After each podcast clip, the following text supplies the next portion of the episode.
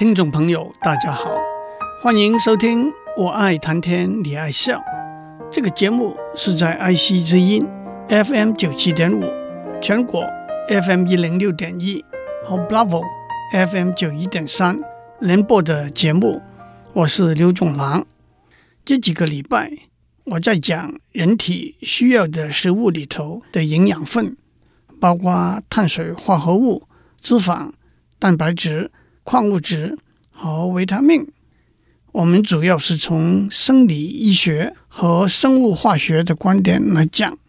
接下来，我开始讲一些食物的营养价值。不过，我倒不是采取一个百科全书列表的方式来讲，而是从诗词和故事出发，随机的找出一些食物来。我们谈过菠菜、白菜、豆腐。竹笋、葡萄酒，今天就让我们再多讲一点。宋代诗人杜黎有一首诗：“寒夜客来茶当酒，竹炉汤沸火初红。寻常一样窗前月，才有梅花变不同。”竹炉是外面用竹包住泥制的火炉，寒冷的晚上用茶代替酒。来款待来访的客人，小火炉的火苗红起来，把水煮沸了。窗前的月跟平常一样，可是有了梅花，今天晚上的月色就大大不同了。最后这两句说，梅花让月色变得大不相同，也可以说来访的客人带给主人荣耀和快乐，让今天的晚上和别的晚上。大不相同。茶原来的出处是中国，远在四千七百年前已经有神农氏饮茶的记载。唐朝的陆羽更被誉为茶仙，尊为茶圣，视为茶神。他著的《茶经》更是世界上第一本有关茶的专著。书里头的十卷包括了茶的起源、历史、产地。分类、图片和采茶制茶的工具和方法，煮茶和饮用的器皿，煮茶的方法和饮茶的风俗，茶含的营养分几乎是微乎其微。不过大家都知道，茶含有咖啡因，咖啡因的化学公式是 C8 H10 N four O two。普通一杯两百 CC 的茶。咖啡因含量是三十到八十毫克，一杯咖啡的含量是一百到一百八十毫克，去咖啡因的咖啡含量差不多只是十分之一。一罐三百三十 CC 可口可乐的含量是三十四毫克，巧克力的含量也不低，一百公克含有十到三十毫克。为什么喝茶或者咖啡可以提神驱眠呢？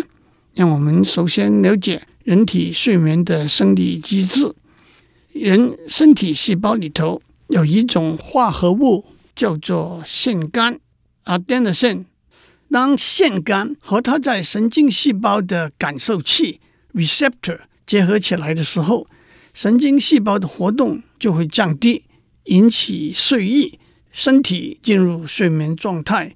包括使血管舒张，让在睡眠的时候较多的氧气会被送到器官去，这就解释了两个事情。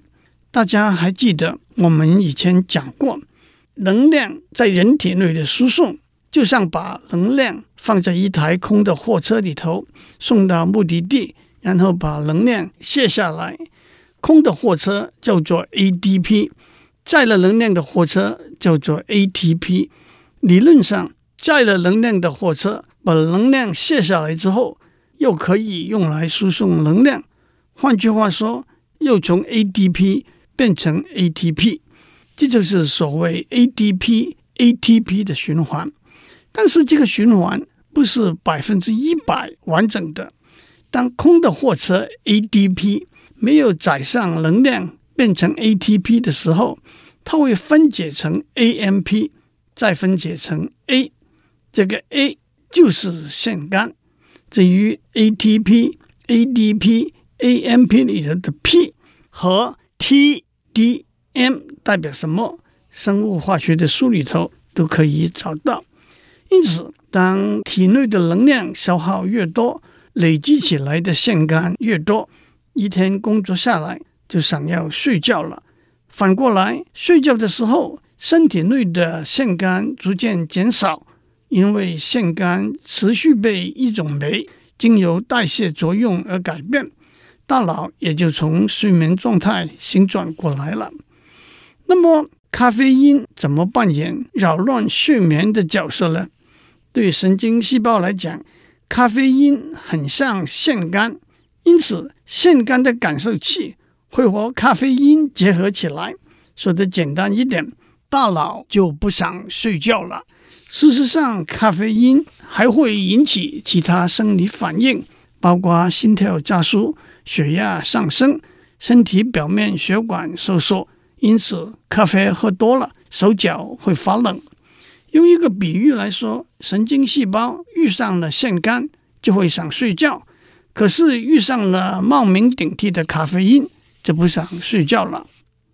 苏轼有两首有名的诗，有一首是描写茶的，最后两句是“细作小诗君莫笑，从来佳名是佳人”，是把好的茶和美女相比。他另外一首有名的诗是描写西湖的。最后两句是“欲把西湖比西子，浓妆淡抹总相宜”，是把西湖和西施相比。“欲把西湖比西子，从来佳名是佳人”，倒是浑然天成的一副好对联。讲到茶，总得讲一下咖啡。有人这样描写一杯好的咖啡：“Black as the devil, hot as hell。” Pure as an angel, sweet as love，黑如魔鬼，热欲地狱，纯比天使，甜胜爱情。二十世纪有名的数学家 Paul Edo 说过：“数学家是一台把咖啡变成定理的机器。”接下来让我讲一首诗：“书画琴棋诗酒花，当年件件不离他，如今。”般般皆交付，柴米油盐酱醋茶。描写结婚以前过着自由自在、无拘无束的生活的才子佳人，成家立室之后，就得放弃书画琴棋诗酒花，而为柴米油盐酱醋茶做打算了。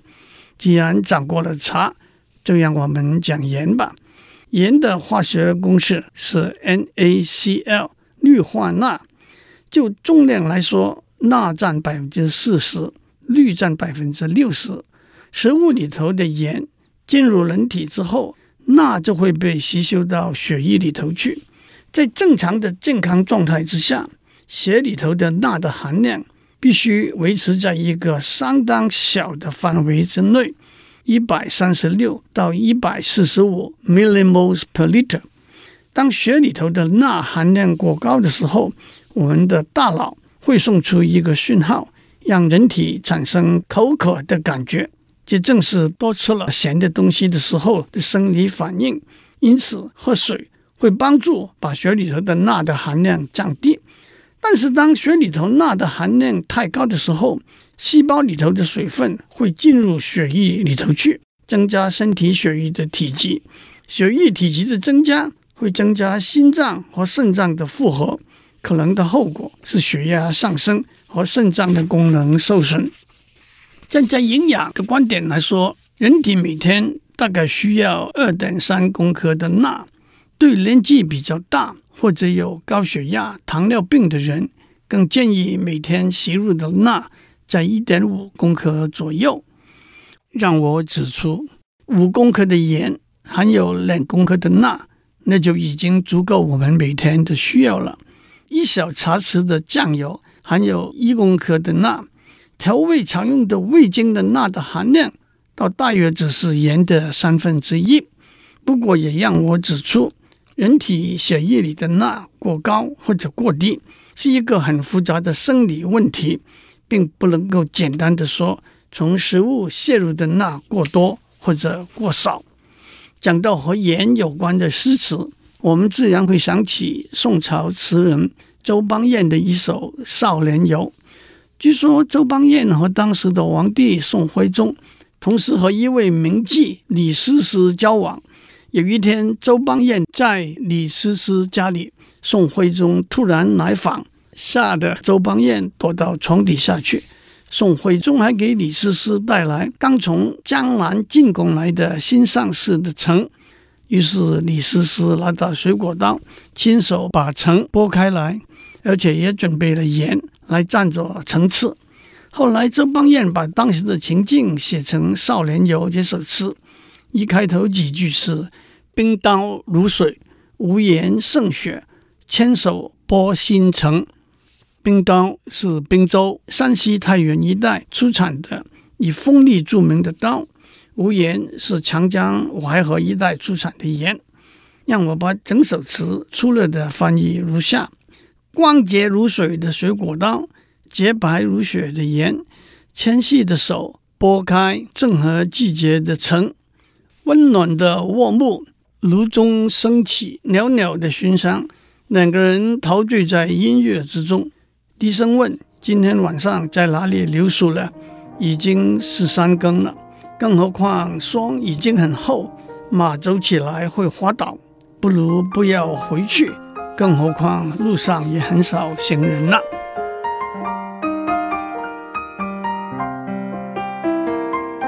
接下来让我讲醋。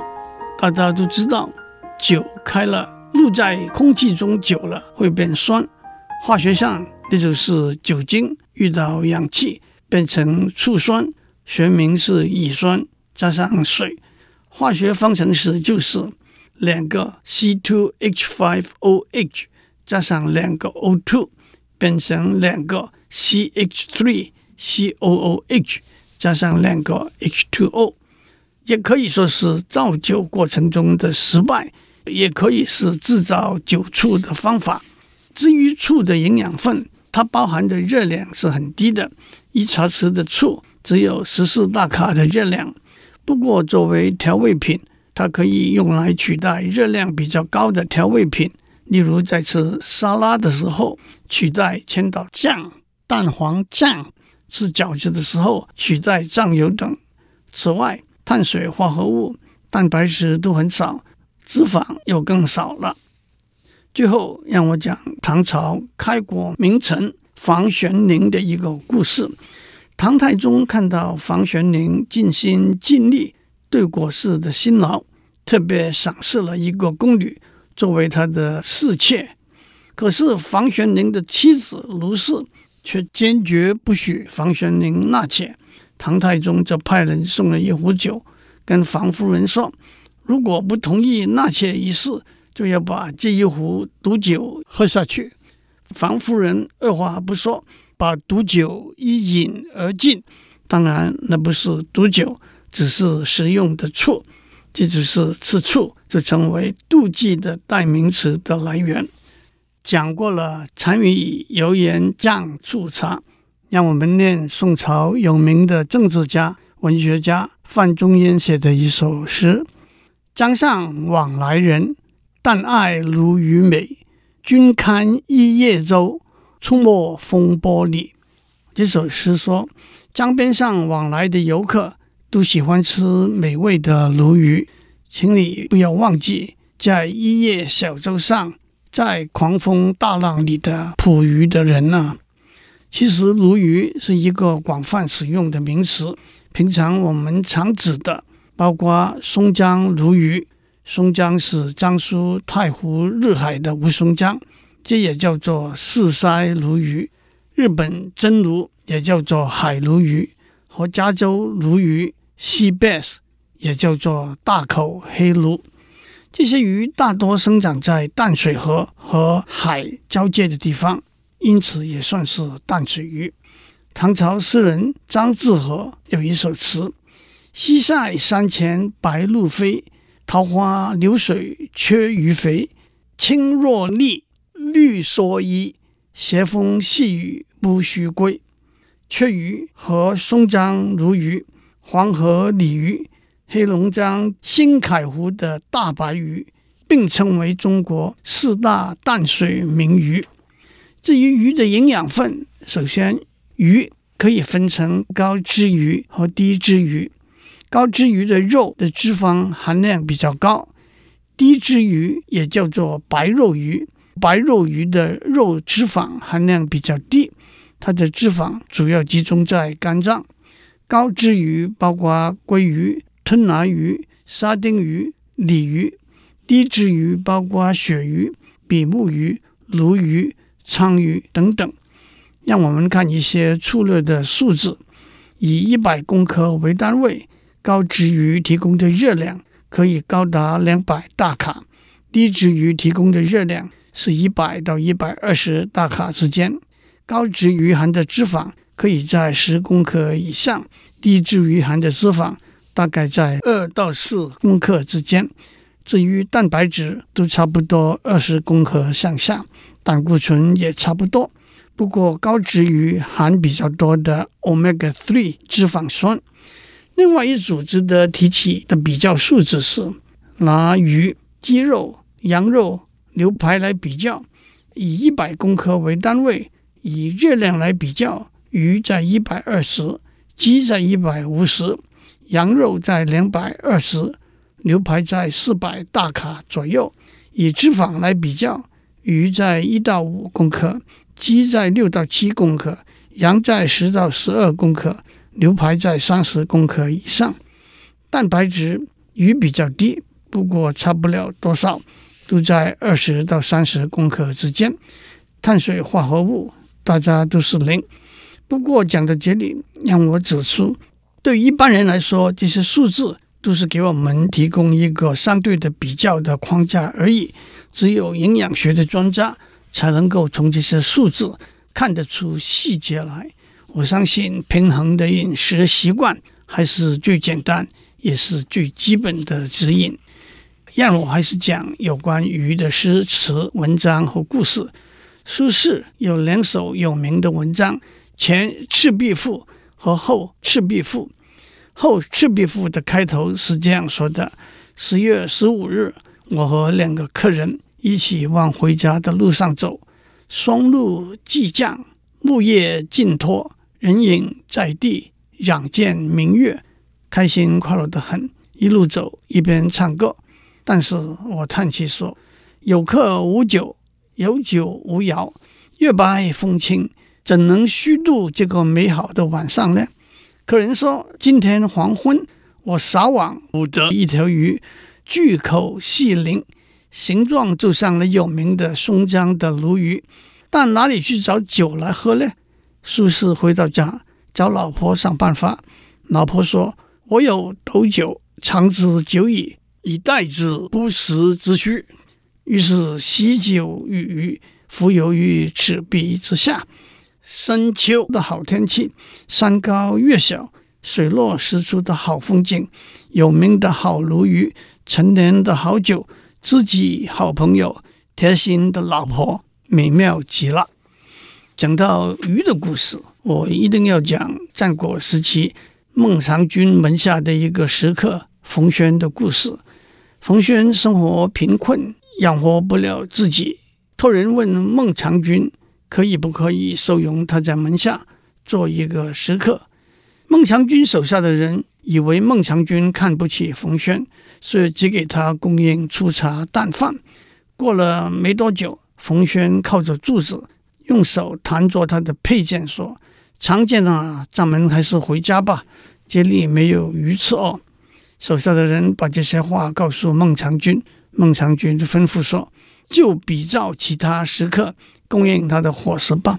过了一阵，冯轩又弹着长剑说：“长剑哦，咱们还是回去吧，在这里出门没有车坐。”孟尝君知道了，又吩咐说：“就比照其他食客，给他备车吧。”过了一阵，冯轩又弹着长剑说：“长剑哦，咱们还是回去吧，在这里无法养家。”当孟尝君知道冯轩有个老母亲需要照顾的时候，就派人安排照顾他的老母亲。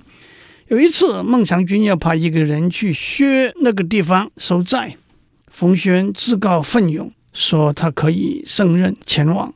临出门的时候，冯轩问孟尝君：“债收完了，要买些什么东西回来？”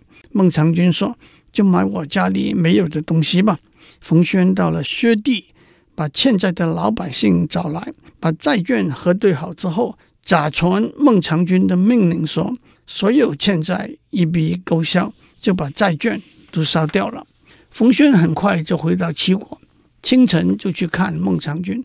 孟尝君很讶异地问：“债都收好了吗？怎么这么快就回来了？”冯轩说：“都收好了。”孟尝君问：“那你替我买了什么东西回来呢？”冯轩说：“你告诉我买些你家里没有的东西。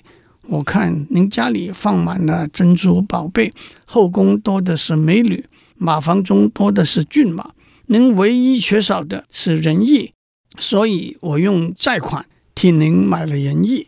冯諼把他处理债券的方法说完，孟尝君听了很不愉快，就说：“那就算了吧。”过了一年，孟尝君被齐闵王逼走，从齐国回到薛地去。一百里之外，血地的人民父老媳幼。都在路旁迎接孟尝君到来。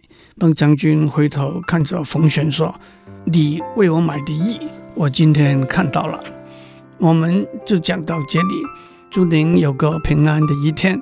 我们下周再见。